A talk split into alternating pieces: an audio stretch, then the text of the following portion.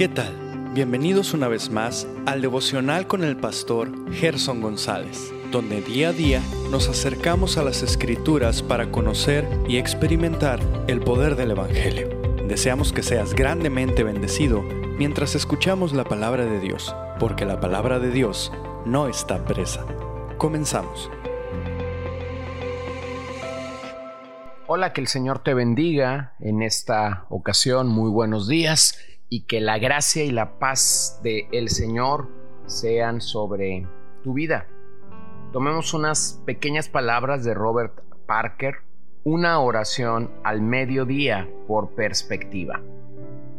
Muéstrame amar la palabra de tal modo que mi intrépido amor por ti crezca. Recuérdame que las modas del mundo pasan y su gloria momentánea se desvanecerá en el vacío y en nada. Atrae mi corazón hacia ti y haz que me concentre en cosas que durarán para siempre.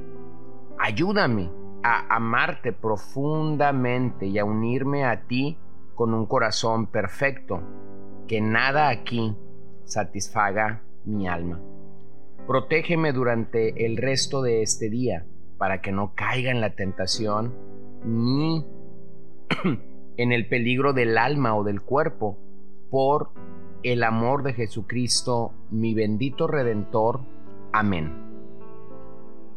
Bueno, y qué maravilloso es pensar con Parker que no solamente oramos por la mañana al despertar, no solamente oramos cuando estamos en alguna adversidad o necesidad, o necesidad física, sino que de hecho podemos confiar en el Señor para cada momento de la vida, para cada circunstancia e, e incluso en cada situación en la que podemos estar ahora mismo. Eso me hace pensar en el mensaje del Salmo 135, que nos comunica acerca de un Dios soberano. Bueno, la soberanía de Dios es uno de esos atributos que para muchos no está de moda para muchos es algo inapropiado. Pero cuando realmente podemos entender lo que las escrituras dicen de la soberanía de Dios, podemos tener gran paz, podemos tener gran gozo de saber que estamos en las manos de un Dios soberano. Entonces, mayormente conocemos este salmo por hablarnos de la grandeza de Dios en contraste con la vanidad de los ídolos. Sin embargo, en el corazón mismo de este salmo está la certeza de que servimos a un Dios soberano. Mientras consideramos este salmo, pregúntate o preguntémonos, ¿confío en su soberanía para mi vida? Segundo, ¿hemos peleado con esta soberanía en nuestro interior. Así que permíteme iniciar definiendo lo que es la soberanía de Dios. Soberanía de Dios puede definirse como el ejercicio de su supremacía. Dios obra siempre y únicamente como Él quiere, sin ser influido por nadie, ni estando sujeto a nadie más. De acuerdo a Pablo, él mismo se encuentra en el trono del universo, dirigiendo y obrando todas las cosas según el designio de su voluntad. Y de ello precisamente es de lo que Pablo da testimonio en Efesios 1, versículo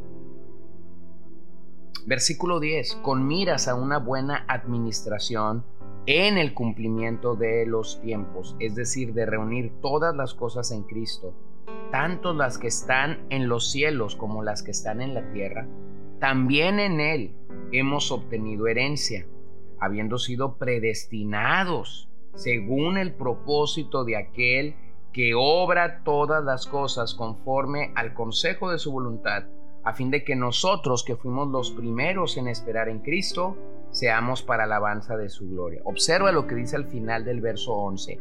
Aquel que obra todas las cosas de acuerdo o según el consejo de su voluntad. En otras palabras, el Señor no necesita tomar a consideración a nadie. El Señor no levanta encuestas entre los mortales para ver cómo debe conducirse o cómo debe de actuar.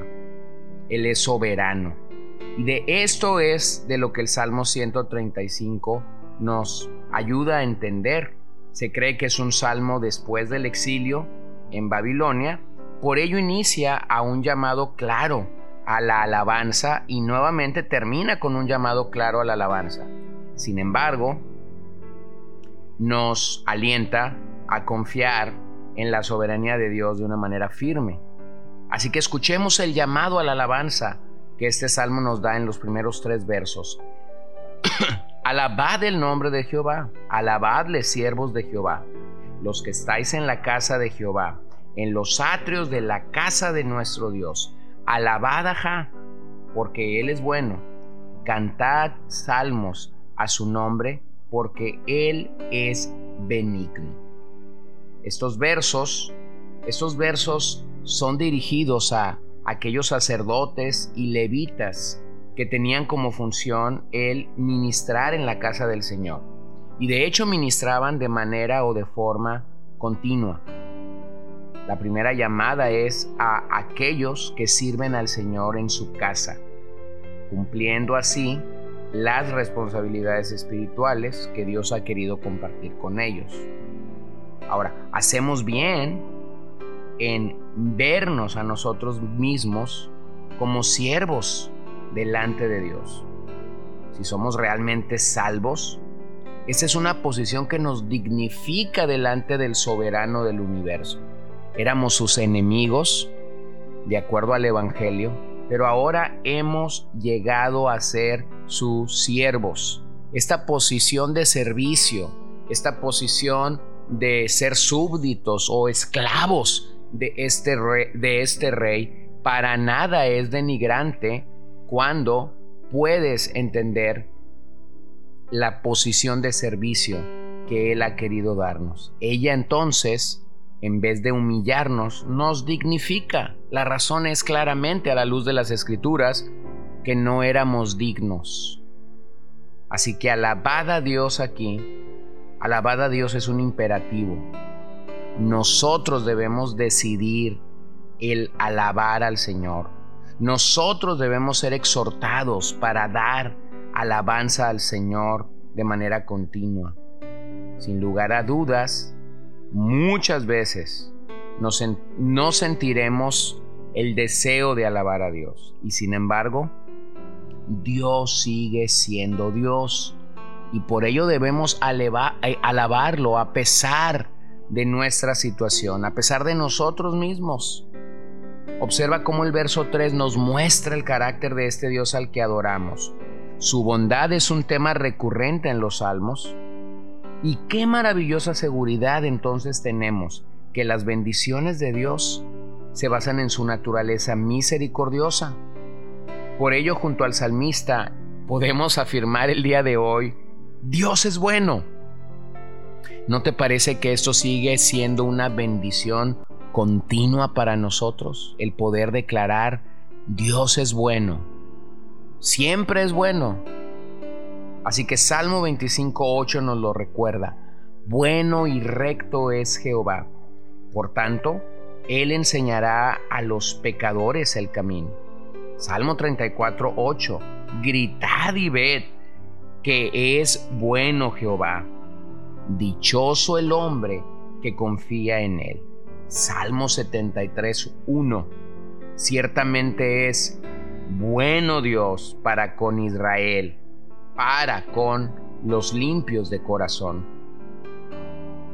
Así que en el resto del salmo, lo que el poeta hace es desplegar su concepción acerca de la soberanía de Dios. Lo hace en el Salmo 4.7 al mostrarnos la soberanía o la independencia de Dios para crear el universo con todo poder, como nos lo dice Hebreos cuando nos dice que con el poder de su palabra Él creó el universo. De hecho, lo vemos en los Salmos 8 al 14, cuando vemos la soberanía de Dios sobre la historia de Israel, cómo es que Él condujo todos los eventos cómo es que él, él, orquestó todo lo que estaba sucediendo allí para la nación de Israel. Lo vemos claramente en los versos 15 al 18, cuando vemos cómo la soberanía de Dios no es bloqueada por ningún ídolo de, este, de esta tierra. Los dioses de este mundo que como Salmo 2 nos dicen están peleando contra nuestro Señor o intentan mostrar que pelean, pero todos y cada uno de ellos está siendo derrotado y aniquilado por este Dios soberano. Así que esa adoración implica también la renuncia definitiva, la renuncia definitiva a otros ídolos, llámense como se llamen, no importa cómo se llaman.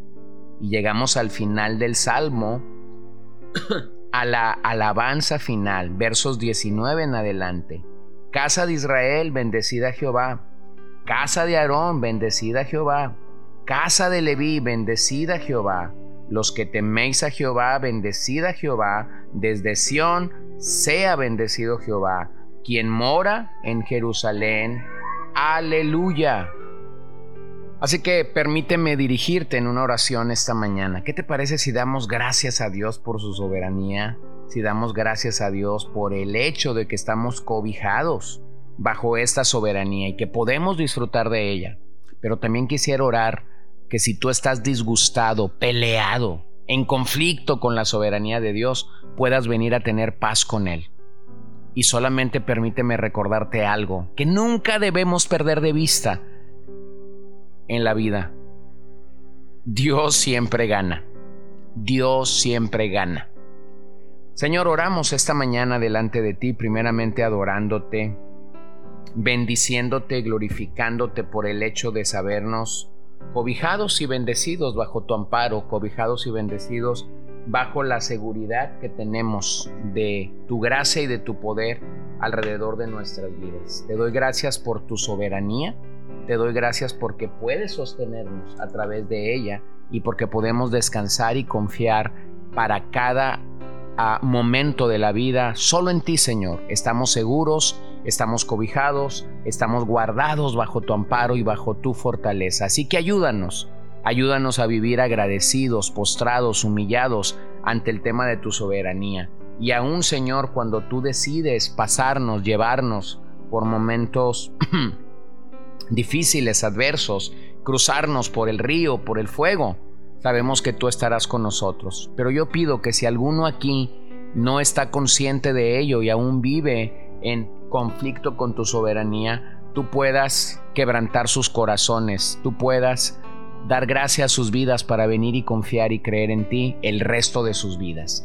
Bueno, pedimos todo esto en tu nombre, Señor, así como pedimos que bendigas el día que hoy iniciamos, así como pido que bendigas la vida, el matrimonio, la crianza, las familias de cada uno de nuestros seguidores. En el nombre de Jesús oramos en esta hora y te doy gracias, Señor. Amén.